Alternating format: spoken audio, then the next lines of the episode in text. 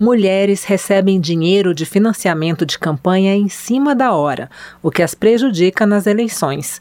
E os mesmos recursos investidos por um candidato homem valem menos quando são investidos por uma mulher.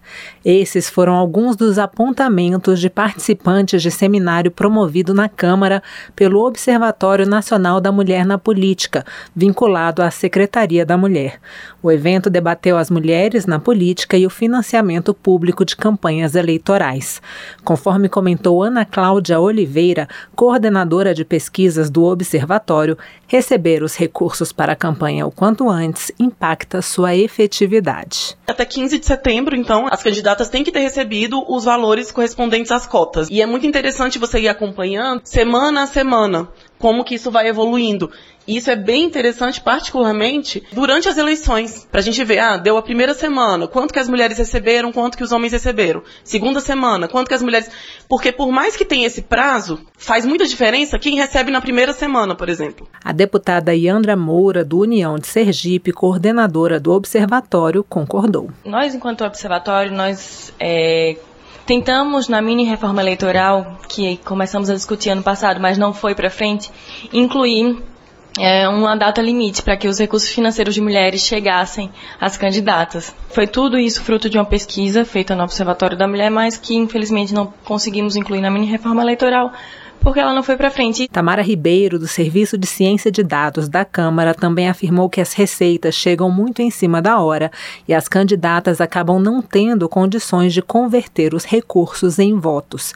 Outro ponto apontado por ela é que o dinheiro vale menos numa campanha de uma mulher. A conversão da, da receita de campanha para uma mulher ela é muito menor um real numa campanha feminina, ela vale menos do que um real numa campanha masculina. Os homens precisam de menos recursos para serem eleitos. Felipe Lauretzen, pesquisador da Sciences Po, Instituto de Ciências Políticas de Paris, apresentou dados de pesquisa conduzida em parceria com o Instituto Datafolha, que apontou que 53% da população acha que apenas 91 deputadas, ou seja, 18% da Câmara, não é um número suficiente.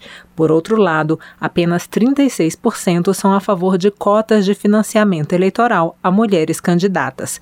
Estão em vigor no país normas que estabelecem cotas de incentivo a candidaturas de mulheres, como a de 30% das candidaturas e a de 30% dos recursos públicos para candidatas.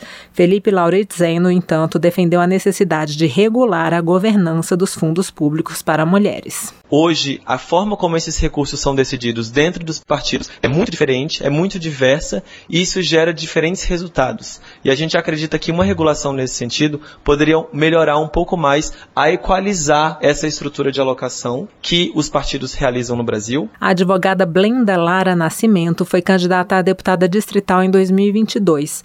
Ela afirma que não recebeu recursos de seu partido e sugere que o dinheiro para as mulheres nem passe pelas mãos dos partidos políticos. Eu acredito que, havendo nominado e a pessoa sendo aprovada, o recurso ele tem que vir do TSE para a candidata mulher direto para a conta dela. A gente teve essa dificuldade, não houve alocação de recursos, eu fiz campanha com recurso próprio, né, até mesmo para não passar vergonha. A pesquisadora Olivia Tsout-Soplide, também do Instituto Francês de Ciências Políticas, comentou outra norma, a que vigora desde 2021 e estabelece que cada voto dado às mulheres e aos candidatos negros conta em dobro para a distribuição de recursos públicos nas eleições seguintes.